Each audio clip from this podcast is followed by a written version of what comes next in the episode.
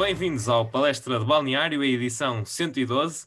É certo que já passou algum tempo desde que gravámos pela última vez, mas vamos passar em revista as últimas jornadas, talvez recapitular aqui a tabela classificativa e vamos, obviamente, falar sobre a Champions League, Europa League e os destaques internacionais mais recentes. O meu nome é Diogo Metel e é um prazer estar aqui convosco.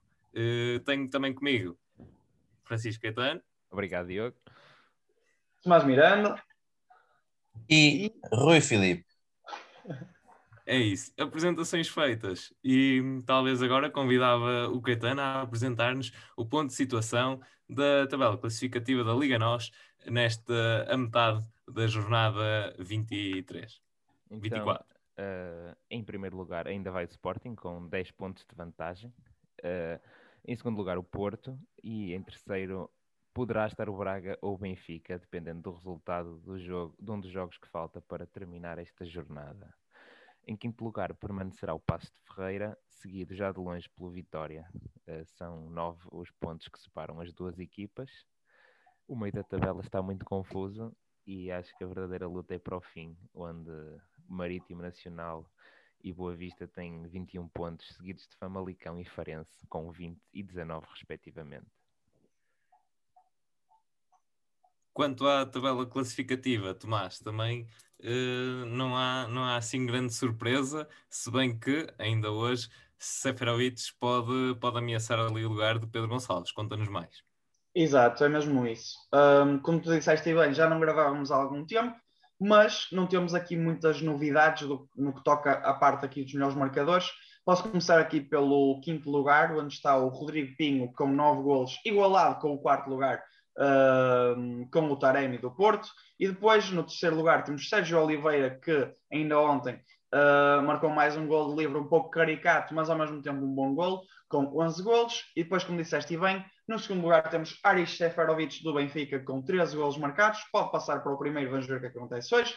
Uh, sendo que esse, claro está, em primeiro lugar, uh, não é o Bruno Fernandes, como muitas vezes já dissemos noutros, noutras palestras anteriores, mas sim o Pedro, o Pedro Gonçalves também tem feito muito bem o seu papel no Sporting, com 15 golos e que o nosso Rui tanto gosta e vai falar muito dele ao longo deste programa. Exatamente, não sei se queres deixar já aqui um pequeno comentário, Rui. Não, uh, posso, quer dizer, se, não, e estou a falar, não é? Ao fim e ao cabo, sim. Uh, quero deixar claro, não posso deixar de comentar o Pedro Gonçalves, nem, e mesmo o Seferovic. Neste caso, até até vou falar mais do Seferovic. Acho que é um pouco ingrato, eu, como, como adepto do Benfica, posso falar em, em relação a isso, que toda a gente critica muito o Seferovic, eu inclusive, eu não, eu não gosto muito, não sou grande apreciador do jogo do Seferovic, mas a verdade é que ele lá vai marcando e acaba por ser o melhor marcador do Benfica, apesar de ser um bocado cepo de pés às vezes e, e de lhe ser apontado isso e acho que aos pouquinhos vai acabar por apanhar o Pedro Gonçalves também, porque tem mais bolas para finalizar do que o Pedro Gonçalves, sendo que um é avançado e o outro é médio. Eu acho que ele vai acabar por passar o Pedro Gonçalves nesta, nesta luta de melhores marcadores, contra a minha vontade, porque gostava realmente que o Pedro, como o meu conterrâneo, uh, fosse o melhor marcador da liga. Mas de qualquer forma é uma ótima época para o Pedro e, e para o Seferovic é uma época boa, mas não tão boa, porque desportivamente o clube vai, não, não está grande coisa, mas pronto, ele lá se vai safando. Muito bem, daqui a pouco também já vamos fazer aqui uma antivisão à, à partida grande desta, desta jornada entre o Benfica e o Braga, mas em primeiro lugar também queria, queria falar convosco sobre o, o, a, parte, a parte aqui de baixo da tabela e falar curiosamente que o Marítimo, que, que, tem estado mal, aliás, é a equipa com mais uh, derrotas nesta temporada, vence o Nacional e agudiza aqui a crise de, de resultados de, desta equipa. Um, ehm, tem alguma, alguma explicação para, para estas quedas sucessivas, se bem que quase sempre a marcar? Pode, Diogo. Sim, sim. Acho que foi porque a Choupana tem lá a lua, não é? Portanto, deve ter ajudado. Uma, uma, clara referência ao Instagram da Rita Pereira, não é? Sabes, sabes que é difícil jogar quando tens um satélite natural no teu estádio. É uma luz muito forte. Exatamente, perturba a visão do guarda-redes. é uma luz muito forte, mas em dias de nevoeiro não ajuda, não é? Já sabemos que os jogos na Choupana muitas vezes são interrompidos devido ao nevoeiro. É verdade, e olha, olha curiosamente nos, nas duas vezes que jogaram à noite em casa, perderam curiosamente 2-1. Pronto, ó, Diego. O tá- Braga e contra o Marítimo. Está aprovado. Está aprovado. Acho que não Está precisa- provado, é mesmo, é mesmo isso. mas mas tirando, tirando esta, esta curiosidade, ou não, ehm, o que é que, na tua opinião, Gaetano, eh, condiciona as prestações do, do Nacional? Olha, as do Nacional, eu não sei ao certo, mas posso garantir que as do Marítimo foram de certeza a ausência do Rodrigo Pinho, que mal regressou, lá conseguiram ganhar um, um jogo. Mas o Nacional está numa série horrível e, e acho que agora eh, ou ganha ou não sai de lá, basicamente. São, deixa-me contar se não te importares. São seis derrotas consecutivas. Marcou em quase todas elas, só não marcou contra o Gil Vicente. Ou seja, não é como se eles fossem completamente dizimados sempre que jogam, mas é um bocado ingrato eh, uma equipa daquelas marcar e, e não conseguir resgatar um único ponto. E, e em termos, em termos de, de campeonato, atenção, temos a- ainda vários duelos que podem ser considerados diretos, também a distância não, não é muito grande, eh, mas temos ali no, no fim, também temos um Famalicão nacional, mas eh, ainda falta jogar frente ao Porto, eh, Vitória e eh, Sporting. Portanto, aqui também poderão ser três resultados negativos uh, que são mais expectáveis, diria assim. Assim, Rui, acho que devias falar do Famalicão nesta vez. Força. Sim, sim, por acaso ia, ia falar. Este Tomás já, já me conhece mesmo perfeitamente, por acaso ia, ia falar. eh, entre, interrompendo só esta linha de pensamento, amo-te, Tomás. Tenho que dizer isto aqui, amo-te, porque já, já me conhece devidamente. Eu depois, depois dou-te um beijinho. Ahm, em relação ao Famalicão, acho que se verifica a tendência, a tendência das equipas ditas mais pequenas que, que acabam por ir à Europa, às vezes eh, por surpresa numa época, e na época a seguir acabam por estar por passar um, um mau bocado, confirmou-se com o Arauca, com o Lito Vidigal, na altura, quando se qualificou para a Liga Europa, na época a seguir desceu. O Chaves eh, quase que se qualificava para a Liga Europa também há duas épocas, com o Luís Castro, que inclusive fez o recorde de pontos do, do Chaves. Na época a seguir também desceu, com um bom plantel. O Famalicão, o ano passado, esteve a um passo da Liga Europa também, tal como o Chaves há duas épocas. E este ano também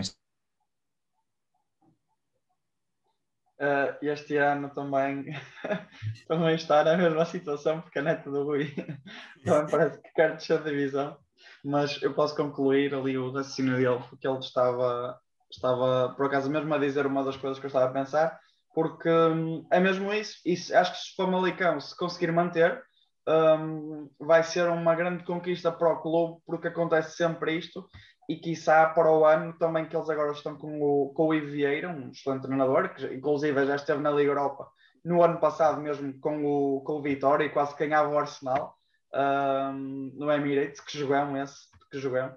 Um, por isso lá está, acho que o, o Famalicão tem tudo para, para se conseguir manter, mas ao mesmo tempo acho que vai ser uma tarefa difícil. Mas em termos de plantel, tem claramente tudo o próximo jogo do Famalicão, que é curiosamente frente ao Passos de Ferreira, que neste fim de semana assumiu numa roda no final do, do encontro, um, com Pepa, Pepa, uh, a assumir precisamente a candidatura a um lugar europeu uh, por parte do Passos de Ferreira e relembro aqui também da introdução da, da Conference League, que, que vai aqui mexer um bocadinho com esta, com esta dinâmica europeia. Sim, mas Será que o Passos de Ferreira consegue, consegue depois ter, ter uma boa prestação na Conference League e não ir abaixo no campeonato? É sim, uh, o, lugar, o, lugar, é garantido já, praticamente, porque o lugar para a Liga Europa vai para o Benfica ou para o Braga, dependendo de como eles depois ficarem, por causa da Taça de Portugal. Uhum. Exato. Uh, E quer dizer, o Passo está a 4 pontos também do, do Benfica neste momento. O Benfica tem um jogo a menos, portanto, uh, pior dos casos, eles vão à, à, à Conference League. Mas não sei, a competição é nova, ainda não sabemos quão desgastante é, quem é que vai participar. Portanto, Mas por acaso, pessoal, eu tenho uma dúvida, assim também acho que pode ser o bom, porque em termos de representar os nossos ouvintes, uh, vocês sabem que lugar é que vai para a Conference League? Porque eu na altura, quando eu verifiquei isso, tinha a ideia que iam todos para a Liga Europa, mas o Caetano acho que agora me vai dar. Uh, quarto e quinto. Ok. Sim, mas há, há, um lugar agora que vai ser ocupado pela, pela, pela Liga Europa, sim. Mas ou será para o vencedor, se o vencedor ficar em quarto, uhum. ou quinto, ou quer dizer, não me parece provável, mas pode acontecer ainda, não é?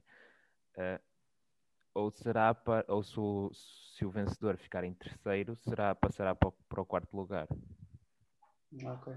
Ou seja, uh, passará para o quarto lugar o lugar da Conference League. É isso disseste? Uh, não, não, o lugar da Conference ah, League da Liga Europa. quarto e no quinto. O da Liga Europa Já é que passará para o quarto. Ok. E eu... Sim, e eu também estava a ver, neste caso, o Passos Ferreira também está em vantagem para com o Vitória, já que venceu em casa também 2-1. Portanto, eu acho que o lugar europeu não, não lhe escapa. Sim, sim. Seria muito estranho, mas ainda faltam 30 pontos. Sim, mas, sim, ele tem 9 e mas é possível, não é? Mas acho que abaixo de 6 também nunca ficam, portanto, em teoria, terão sempre o lugar da, da Conference League. Já agora, qual é o recorde de pontos do Passos, Diogo? Não sei se conheces. Por acaso não, está, está em falta, mas se me disseres, eu posso, posso acrescentar aqui às minhas notas para uma referência futura. Pronto, na, daqui a duas temporadas na, na edição 200 do Palestra da Balneário. Fica Pronto, prometido. Eu, eu vou procurando enquanto podemos ir avançando e já vou. E, e, pode, e, pode, ser que e pode ser que na edição 200 consigamos já estar no, nos estúdios da, da Engenharia Rádio a gravar e não através do Zoom, porque de facto perdemos um colega de painel no meio desta gravação e vamos ver, vamos ver se o Rui aparece ou não. Um, não sei se, se, já estão aí os dados disponíveis, mas não, se calhar. Não, mas eu, eu, acho que devíamos avançar. Já, já que estamos a falar da, da, Liga Europa, eu se calhar eh, falava aqui com o Tomás sobre a eliminação do Tottenham, um pouco surpreendente. Uh, uma derrota por 3-0 depois de uma vitória de, de dois golos. Uh, é, é, algo surpreendente que levou o Mourinho a ir ao balneário do Dinamo de Zagreb aplaudir os jogadores da equipa adversária. Olha, curioso porque, entretanto, com esta interrupção também, entre aspas, do Rui, esperemos que, que volte. Volta, Rui, se nos estiveres a ouvir. Uh, portanto, curioso que eu estava aqui a olhar para o nosso alinhamento do programa e estava mesmo a olhar para essa parte aí do Tottenham e eu pensei, quero mesmo falar do Tottenham e depois o Diogo agora faz-me esta, esta chega e foi, foi bom. Mas pronto, agora passando mesmo à parte futebolística propriamente dita, um, eu acho que sinceramente podendo pôr todos os, os dados na mesma, acho que esta eliminação, uh, e sendo o mais sincero possível, foi uma vergonha para o Tottenham. Não desprezando, obviamente, Força Caetano, que agora podes fazer a interrupção. Desculpa, acho que é uh, 54 pontos. Portanto, ok, ok, 54 pontos. Vou, vou, anotar para a edição 200. Uh, vou referir isso. Mas, mas de facto, a só faltam 10 pontos. É, é perfeitamente possível. Embora embora, lá está, ainda, ainda tenham uh, de defrontar Famalicão, Benfica, uh, Braga uh, e assim, e eu diria que o Marítimo pode, pode lhes causar algum dano também, e na última jornada o tom dela, mas mesmo assim tem aqui várias hipóteses para marcar estes 10 pontos. Não concordam? Sim, eu concordo perfeitamente. Acho que eu, aliás, já, já estava a pensar um, que o Passo iria fazer uma época muito boa no final da época passada, porque claramente para mim foi talvez a melhor equipa pós-confinamento. Acho que o Passo estava numa forma incrível. A parte, se calhar, do Portimonense, que depois acabou por se salvar uh, na secretaria, mas se fosse dentro do campo seria justo. Portanto, acho que o, o, Passo, o que o Passo está a fazer, sinceramente, não me surpreende. Uh, quer dizer, se calhar pode me surpreender por estar em quarto, mas o facto de estar a, em quarto não, peço desculpa, em quinto, um, mas se estivesse em sétimo ou oitavo lugar também não me iria surpreender, mas força, continua. Sim, não, e isto só para dizer que, que também, tirando aquelas as derrotas frente ao Porto, Sporting e Benfica, só tem aqui um, um desastre, o 3-0 frente ao Santa Clara. Portanto, isso também demonstra esta boa campanha que eles estão a fazer. E por falar em 3-0, não sei se querias concluir rapidamente sobre o Tottenham. É isso, acho que depois também posso passar um bocadinho a bola aqui ao Rui, que ele já voltou, uh, quando acabar aqui esta intervenção do Tottenham. Um, mas lá está, acho que foi uma vergonha a eliminação do Tottenham, uh, pondo assim todos os pratos na mesa. E eu acho que a maior prova disso foi mesmo o facto, como tu disseste muito bem, de o Mourinho ter ido ao balneário do Dinamo uh, con congratular os jogadores, porque, como o Caetano estava aqui a fazer, uh, a assinar para os jogadores do, do Dinamo, porque ao mesmo tempo foi um, um prémio para eles, uh, para os jogadores do Dinamo, porque lá está, o Mourinho tem todo o prestígio que tem, mas ao mesmo tempo foi uma chapada de luva branca para os seus jogadores, claramente. Um, porque uma equipa que tem Kane, uma equipa que tem Bale, apesar de estar na, na forma que está, que agora até está melhor, uh, Sony e tudo mais, não, não pode perder uma eliminatória destas contra um Dinamo Zagreb, com claro, com todo o respeito pelo clube, um, mas não pode acontecer e acho que eles entraram mesmo com, com a sensação que estava feito, mas agora é justo também realçar para acabar, um, aqui destacar do lado do Dinamo, aqui um jogador que faz um hat-trick contra o Tottenham, que é o Orsic, não sei se pronuncia bem, mas espero que sim. Sim, sim, um, o croata, e acho que é, confirmar. É, perfeito, também, também ia dizer. Perfeito. Acho que é, é, acho que é destacar e também realçar sim, a capacidade para, de para que ele, foram, foram seis jogadores que ele deixou pelo caminho no não, sei, não me recordo se é o segundo ou o terceiro golo. O primeiro é. O primeiro também é muito bom, é, é que não tem arco excelente, por isso.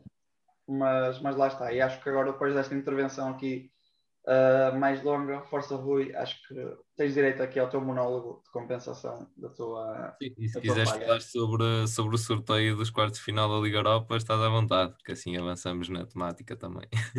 Antes de mais, queria pedir desculpa por ter vazado assim de repente. A minha internet foi abaixo devido à, à qualidade imensa que a equipa do Passo de Ferreira tem. A partir do momento que se começou a falar do Passo de Ferreira, esta internet não aguentou e acabou por ir abaixo. Está, está devidamente justificado. Acho que toda a gente compreende. Exato. Uh, posso só comentar? Ainda apanhei aqui a parte. Ei, isto agora vem aqui abaixo outra vez. Mas em relação ao Passo de Feira, acho que contratou um excelente treinador. Nós às vezes brincávamos aqui com o Pepe e com o Pepe e não sei o quê. Um, e eu acabo, às vezes acaba por não gostar muito dele, porque uma pessoa tem sempre aquela, aquela ideia que os treinadores da equipe, das equipas pequenas são treinadores para salvar equipas, não são treinadores de grande futebol e este ano o Pepa no, no Braga, no, Braga no, no Passo Ferreira está, está a provar exatamente o contrário. Que treinadores que normalmente têm o rótulo para salvar equipas também podem assumir equipas, essas mesmas equipas e fazer excelentes trabalhos, não só salvá-las, mas levá-las longe, como, como a Liga Europa ou a, a nova taça lá das Caricas, não sei muito bem o nome dela. Por isso, um, um, um beijinho para o Pepe. Passa Intertoto 2. Exato, eu ia dizer Intertoto, mas não quis.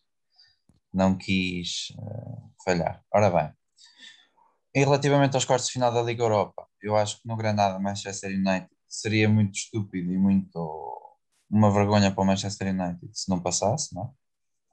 O Arsenal Slavia Praga também acho que passa claramente o Arsenal, também acho que não há que enganar aqui.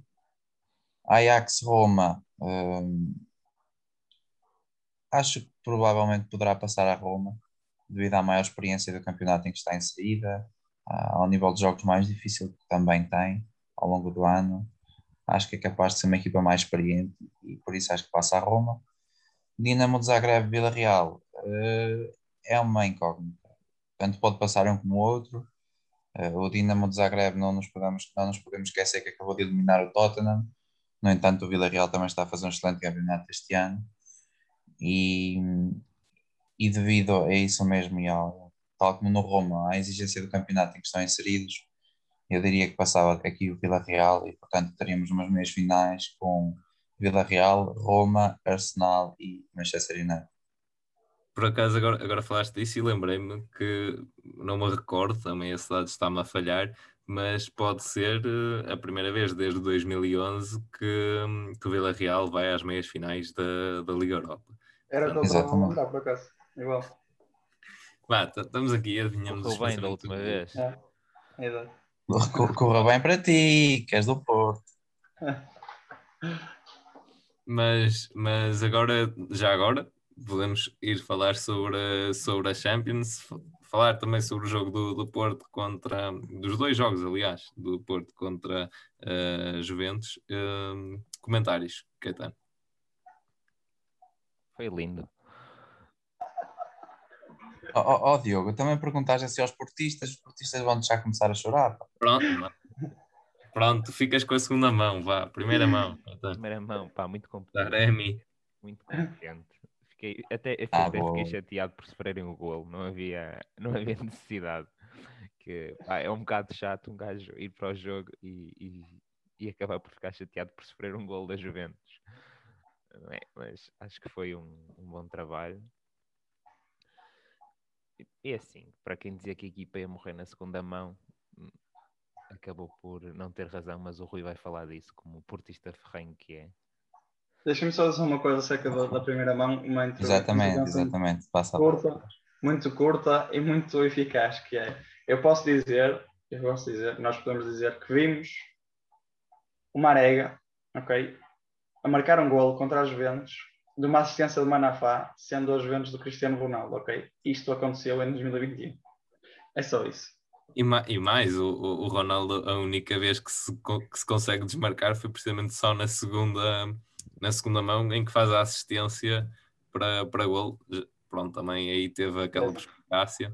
Mas lá está, para isto, fala-nos, fala-nos Rui, estás à vontade. Olha, eu vi os dois jogos. hum, quero dar antes de mais parabéns a, a to- a todo o universo portista e ao Porto, porque clubes à parte, clubes à parte, mas, mas o Porto foi realmente um justo vencedor desta eliminatória. Não só pelo que jogou, porque nem sempre foi a melhor equipa, muitas vezes foi, mas nem sempre foi. No entanto, sim pela inteligência que teve na forma como abordou o jogo, hum, acho que se desmistificou um pouco, mais uma vez, aquela ideia de que nem sempre temos que jogar bem para ganhar, nomeadamente em jogos de Champions, em que os orçamentos são claramente distintos e, e com, com elevadas diferenças. O Porto foi muito inteligente a assumir da maneira que da forma que assumiu o jogo. E eu agora nesta relativamente mais à segunda mão, acho que se o Porto tivesse sido mais acutilante e tivesse outro tipo de jogadores e que, e que definissem melhor, podia ter resolvido o jogo por números mais, mais elevados, porque a Juventus foi claramente na segunda mão uma equipa descompensada, uma equipa que se apanhou muitas vezes em desequilíbrio eh, defensivo. Quando o Porto saía no contra-ataque, acabava por ficar sempre descompensado atrás. E viu-se muitas vezes, por exemplo, a bola no flanco esquerdo do Porto e o lado direito todo aberto, a campo aberto, em que o Porto não virava ao centro de jogo rápido e, acaba, e, a, e a Juventus acabava por reajustar. E acho que poderia ter sido o Porto, se tivesse definido melhor, podia ter feito aqui uma vitória por números expressivos e podia ter eliminado uma Juventus que não é a Juventus de outros tempos e que não se percebe a sua política de contratações, tanto a nível técnico como a nível de, de jogadores. Talvez só, te faltou mencionar também eh, o Pep, eh, mas, mas concordo com a tua, com a tua análise eh, e de facto, quer dizer, acaba por ser, não é eh, a melhor Juventus de, de todos os tempos, mas claramente era, era a favorita Claro, eh, claro. para, para vencer. E agora, bem, não sabemos o que, é que, o que é que vai acontecer. E aliás, este verão podemos ter aqui duas, duas mexidas importantes: que é o Messi a sair do, do Barcelona, e o Barcelona que também não conseguiu reverter o resultado da primeira mão frente ao Paris Saint-Germain. E eh, Ronaldo, que também pode sair da, da Juventus. Acham que é bluff, só aqui nesta névoa pós-guerra, ou, ou pode mesmo concre- concretizar-se esta, esta troca de Ronaldo para outro clube? Deixem-me só dizer uma coisa para finalizar esta parte, também muito simples e eficaz, que é exatamente como eu fiz na primeira mão.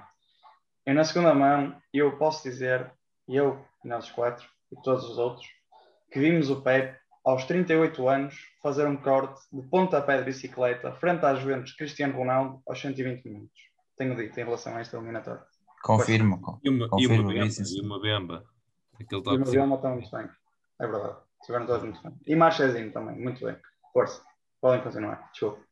Não, agora, agora acho que deixa tu responder à pergunta que eu tinha colocado também. Ok, força. Então, um, é assim, depois eu, eu, acho que vou falar agora do, do Ronaldo, depois passo ali ao Bolo Caetano para falar do Messi.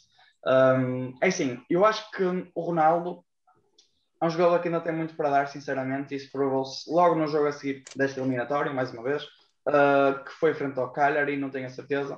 Uh, Pois sim, mas, senhora. Exatamente, pronto, foi frente ao Cagliari fora, fez um hat-trick. Um, pronto, e um hat-trick não é para todos. Neste momento, ele penso que foi o 27 hat-trick da carreira do Ronaldo. 57, pá. 57, desculpem, desculpem. Sabia não, que era... não, brinques, não brinques com o Deus Ronaldo. Exato, eu sabia que acabava em 7. Um, lá está. E ultrapassou o Pelé, ultrapassou o Pelé. Exato, e ultrapassou o Pelé, exatamente. Ou seja, um, não é preciso estarmos aqui a falar do, do que é o Ronaldo, porque toda a gente já sabe. Portanto, eu acho que sinceramente, para ele, um, compensaria ficar na Juventus se a mudança de treinador existisse. Porque, apesar de não ter nada contra o Pirlo, acho que o Pirlo foi um jogador incrível e eu, quanto adepto de futebol, adorei ver o Pirlo jogar. Uh, era um maestro mesmo a jogar futebol, muita elegância.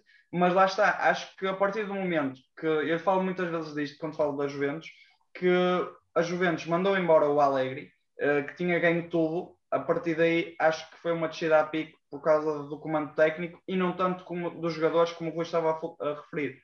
Mas lá está, acho que isso foi mesmo a chave principal. Portanto, se a Juventus mudar de treinador para um melhor, acho que sim, acho que compensa o Ronaldo ficar. Se não, acho que hum, pode dizer a Rivedete porque a Juventus não, não vai conseguir ganhar a, a, Liga dos Campeões com a Juventus, que era o principal objetivo.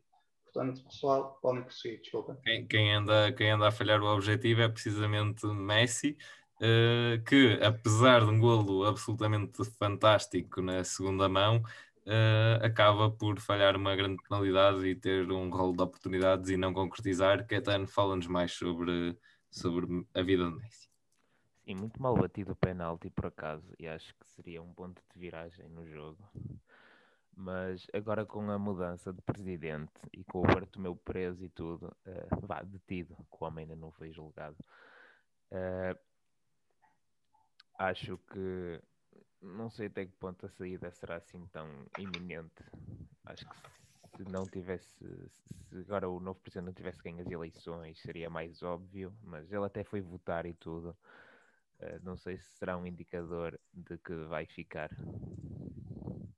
Mas vamos descobrir. Ele não tem contrato, pode assinar por quem quiser. A situação continua a não ser muito boa e, e, e viu-se pela eliminação da Champions nos oitavos. O campeonato renasceu porque o Atlético está a perder fôlego. Mas eu acho que se eles forem campeões, ele talvez fique. Agora, o Rui está aqui a chatear-me que quer eh, concluir sobre as Juventus, Rui, por favor.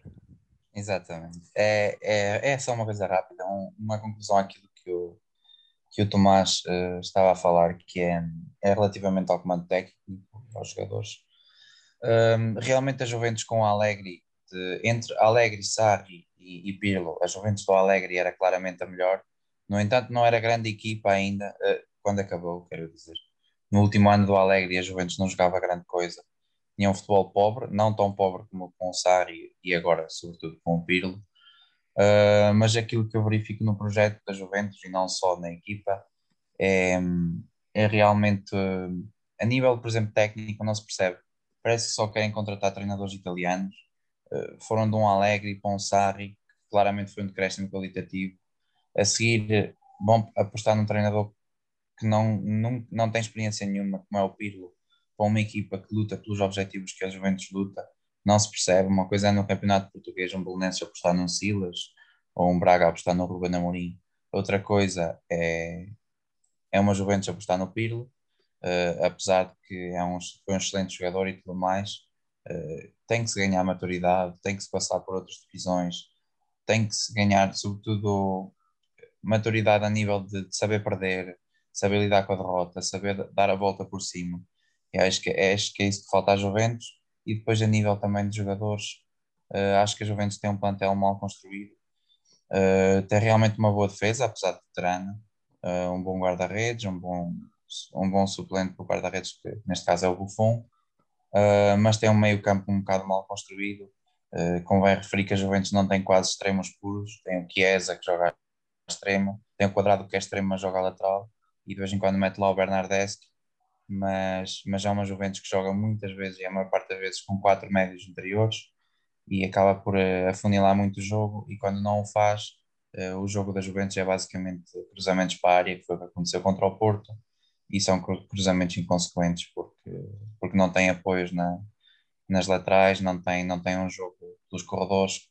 Uh, vendeu o único jogador que, que o poderia fazer, que era o, Douglas Costa, e não foi buscar ninguém para substituir. Vai valendo o Chiesa, mas acho que é um plantel mal construído para, para o sistema de jogo em que a Juventus joga.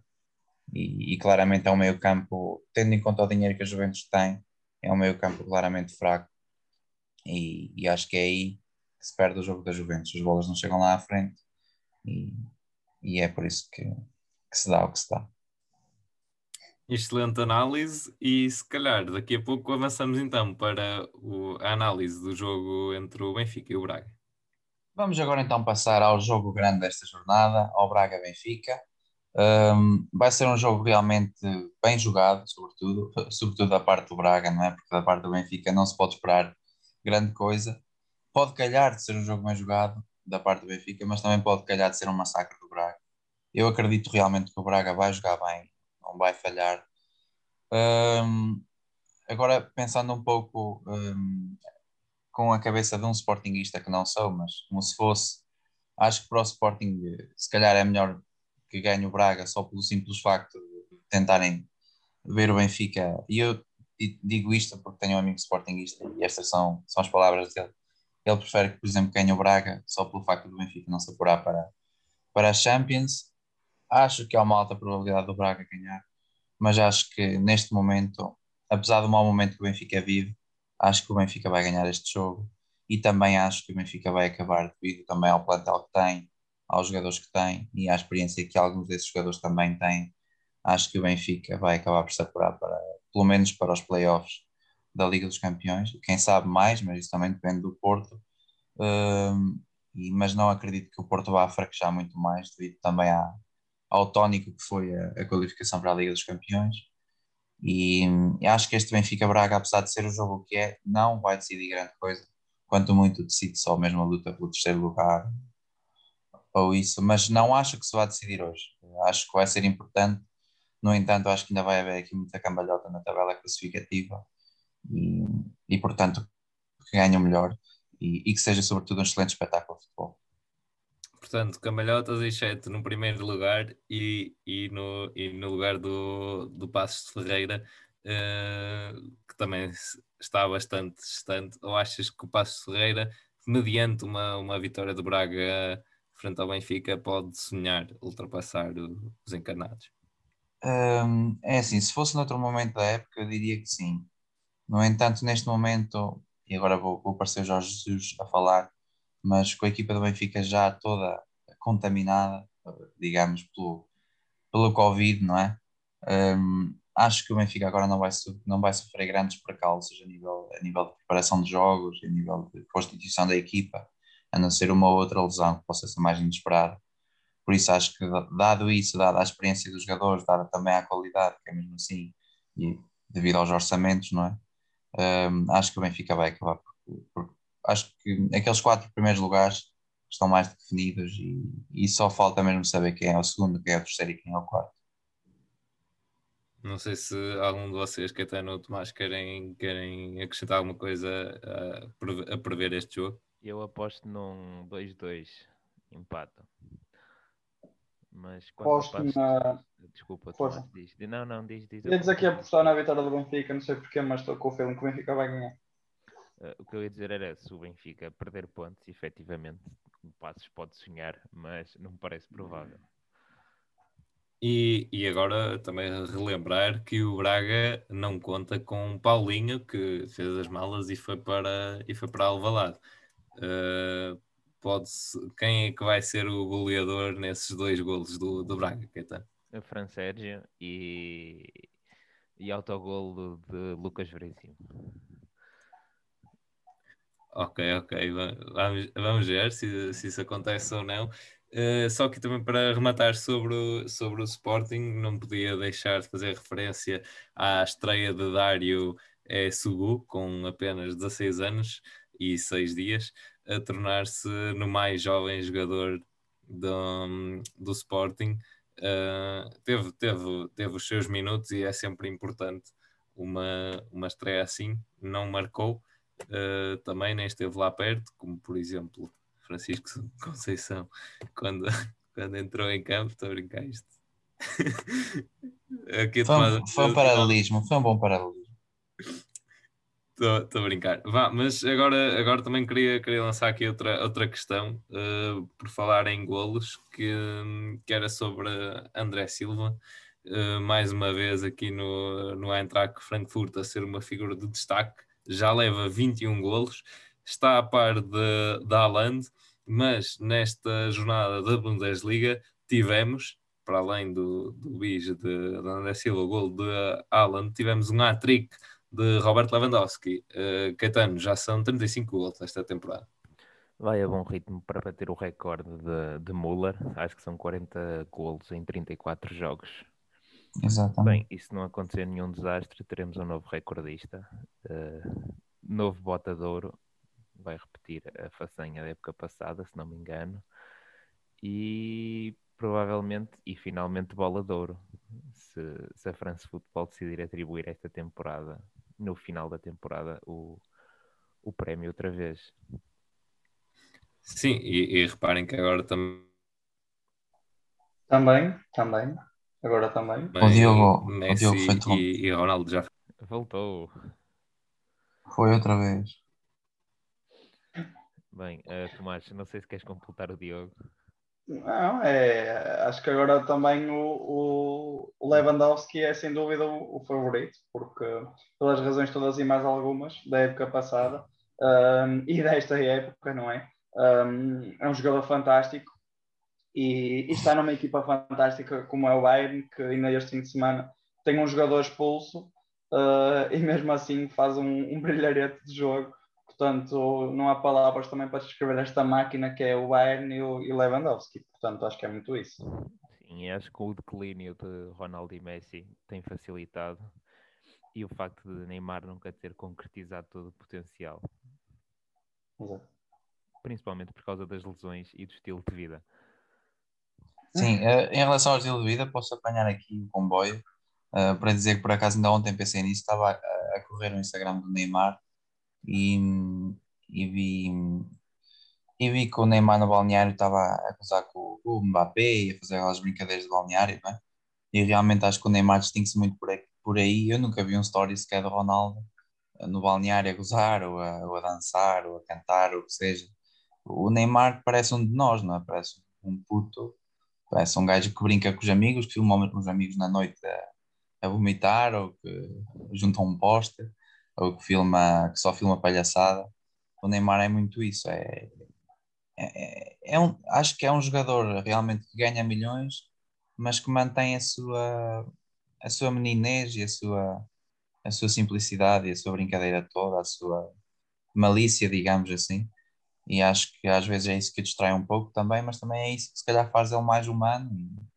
E, agora pegando aqui nesse, também nesse sentido, eh, uma coisa que às vezes não sai muito para a mídia, mas por acaso o Neymar ontem partilhou nas suas redes sociais, uh, o Neymar, o Instituto Neymar Júnior em, em, em São Paulo, creio eu, o Instituto Neymar Júnior em São Paulo uh, está desde o início da pandemia fechado, não é? Era um instituto que albergava crianças, um, ehm, está desde o início da pandemia fechado e, e foi convertido num, num hospital para, para o tratamento da Covid-19 por isso também acho que há que aplaudir o Neymar e, e estas, este tipo de iniciativas uh, quando, quando, quando é para serem aplaudidos.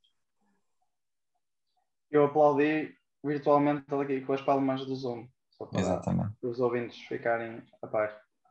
E o, o Diogo regressou do, do cemitério da, da banda larga. Não sei se queres dizer alguma coisa, Diogo. Exatamente, eu, eu, se calhar agora, eu ouvi atentamente o, o Rui, falou, falou muito bem.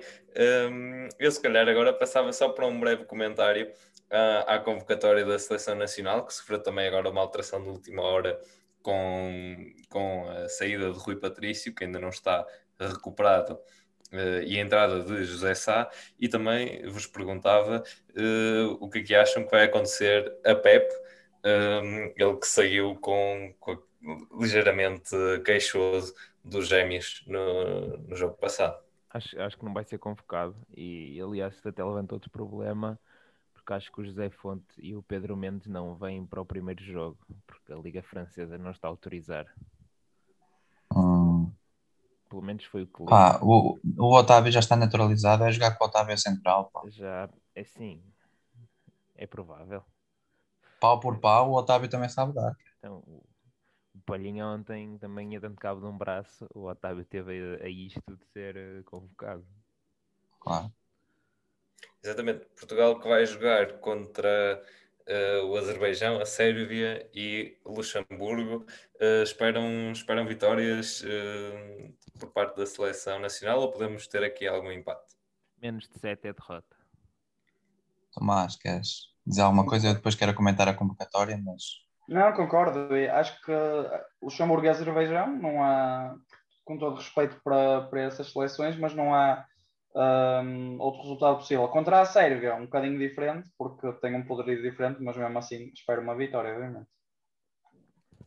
Tomás isto de roupão, já agora, tanto referir. Dá toda uma credibilidade ao assunto. Uh, só queria concluir em relação à convocatória. Eu fazia três alterações na convocatória acho que não se justifica de todo, apesar da época que estará a fazer, mas não se justifica neste momento com a concorrência que temos pelo lugar do lateral direito, o Cédric ser convocado. Atenção quando estou a fazer uma crítica, eh, estou apenas a, a dar a minha opinião, não, é? não estou a, aqui a pôr, a pôr em causa o lugar do Fernando Santos, até porque nos deu um europeu e eu não sou treinador de futebol. Mas, mas não, acho que não se justifica o Cédric ser convocado. Acho que faria muito mais sentido ser o Ricardo Pereira ou mesmo Nelson de Semedo. Uh, dar aqui um, um aplauso também, por outro lado, ao Fernando Santos por ter convocado o Nuno Mendes. Acho que realmente é justíssima a convocatória do Nuno Mendes. Uh, outra das alterações que fazia no meio campo, uh, apesar de ser benfiquista e gostar muito do Renato Sanches, acho que não se justificou a sua convocatória. Acho que acabou por se tornar uma convocatória muito defensiva com, com Renato Sanches, Ruben Neves, Danilo, Palhinha. Acho que neste momento claramente o Palhinha deve jogar apesar do Danilo estar no PSG, acho que o Palhinha deve jogar. E eu trocava o Renato Sanches, por exemplo, pelo, pelo jogador coqueluche do Fernando Santos, que é o William Carvalho. Acho que dá outro tipo de soluções, apesar de eu não meter a titular, mas acho que dava outro tipo de soluções por ser um jogador mais, mais versátil a nível ofensivo, um jogador que controla melhor a posse do que o Renato.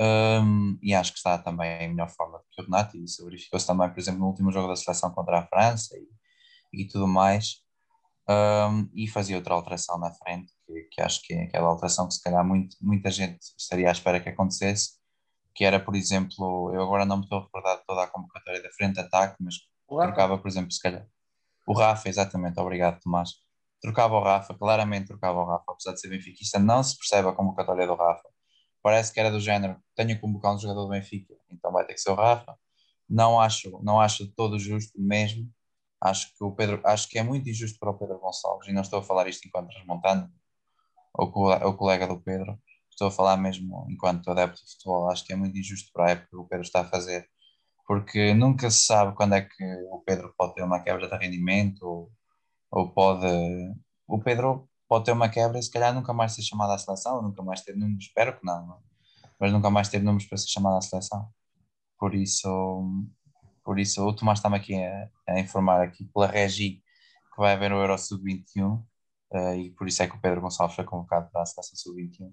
Eu percebo isso e percebo que realmente tenha que se dar competitividade à seleção de Sub-21, que é uma grande seleção. No entanto, acho que para qualquer jogador que se, que se, para qualquer jogador de futebol é um sonho representar as esquinas e a, a seleção A de Portugal. E acho que é um tónico grande e acho que o Pedro Gonçalves neste momento era um prémio super merecido para ele e portanto era essa convocatória, era essas alterações que eu fazia, Cédric por Ricardo Pereira, Renato Sanches por Guilherme Carvalho e Rafa. Sim, concordo com, com o Renato Sanches principalmente uh, e de facto lá está, muita, muita lucidez hoje do, do Rui e, e está de parabéns, isto de facto tira as palavras a qualquer, a qualquer um. Um, ehm, vocês querem acrescentar mais alguma coisa? Não, eu acho que não, não fica mais nada por dizer Acho relativamente a este assunto. Então, Também. então, se calhar, podemos passar aqui também ao, ao mundo do- dos guarda-redes, que, que este fim de semana também estão, estão aqui em destaque. Começar lá fora com eh, um empate aos 94 minutos. Um, Tomás, fala-nos sobre, sobre, este, sobre esta partida, o Valladolid contra o Sevilha. É, basicamente o que tu disseste, aconteceu aqui um caso insólito, estava eu nas, nas minhas redes sociais, como o Rui também gosta muito de tirar as redes sociais, estava no meu Instagram, e Olha, olha já a desviar, a desviar aqui as achas para o- e reparei que, hum, que o Sevilha tinha, hum, tinha empatado o jogo, hum, através de um guarda-redes, que é o Bono, ah, aos 94 minutos num canto e fiquei logo todo contente, Também é mas cantor. acho que... O que eu quero, desculpa Rui? Também é O- cantor. o Caetano? Também é cantor. Exato, também é cantor. Uh, mas pronto, acho que o que me deixou mais contente foi mesmo o, o gol do Ricardo Nunes. Um, e agora acho que posso passar a bola um de vocês, Diogo ou, ou Caetano, para falarem do gol do Ricardo Nunes. Sim, o o gol do, o, o gol do, do Bono acaba por ser eh, assim um bocado às três pancadas, a bola bate no, no poste, continua dentro do campo, volta para o, para o meio da área e Bono remata com, com, bastante, com bastante eficácia, bastante força. Eh, e depois notou-se no festejo, aquilo foi mesmo realmente algo importante. Eh, do lado do, do Ricardo Nunes, penso que ele também já o ano passado eh, tinha, tinha estado em combate a, a um cancro e, e consegue agora, frente ao Mafra, fazer o segundo golo desta partida. O Varzinho venceu por 2-0 e Ricardo Nunes, um golo de baliza a baliza, a beneficiar do, do vento. Eh, e é uma façanha que ele, que ele já repete, uma vez que, hum, eh, precisamente há, há 15 anos, em 2006, também ao serviço do, do Varzinho, marca frente ao, ao Moreirense. Portanto, já leva dois golos na, na carreira e acho que acaba por ser uma história, uma história bastante boa para, para contar e também para finalizar este, este palestra de balneário, edição 112. Eu acho que já leva é três golos. Acho que já leva dois golos no campo e, e o golo que tu falaste na vida, né? porque acho que esse que é o maior golo que ele marcou alguma vez. Um, e, e corrigindo só, não foi a época passada, foi há dois anos já. A época passada ele já jogou, creio eu, Ao serviço. Ah, aos serviços dos Chaves, exatamente. E, e realmente é, é dar os parabéns por mais este golo na vida do Ricardo. Com certeza não foi o mais importante, mas, mas fica sempre marcado na retina e, e na carreira de qualquer guarda-redes que se preza, a não ser no Rogério Ceni, que para ele marcar um gol era só mais de uma quarta-feira. E agora é agradecer a todos os ouvintes por terem ficado deste lado, aqui da equipa do Palestra Balneário. Engenharia. Na engenharia. Si yo fuera Maradona, viviría como él. Si yo fuera Maradona, frente a cualquier portería. Si yo fuera Maradona, nunca me equivocaría. Si yo fuera Maradona, perdido en cualquier lugar. La vida es una tómbola, de noche y de día. La vida es una tómbola y arriba y arriba. La vida es una tómbola de noche y de día. La vida es una tómbola